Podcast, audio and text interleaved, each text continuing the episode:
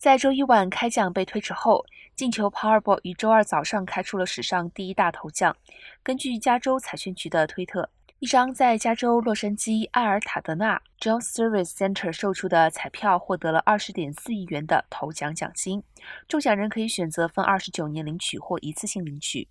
原定于在美东时间七号晚上十点五十九分开奖的进球乐透，由于发生技术问题而延后。因为乐透主办中心需要更多的时间完成安全手续。上一次进球出现头奖得主是在今年的八月初，中奖彩票是在宾州售出。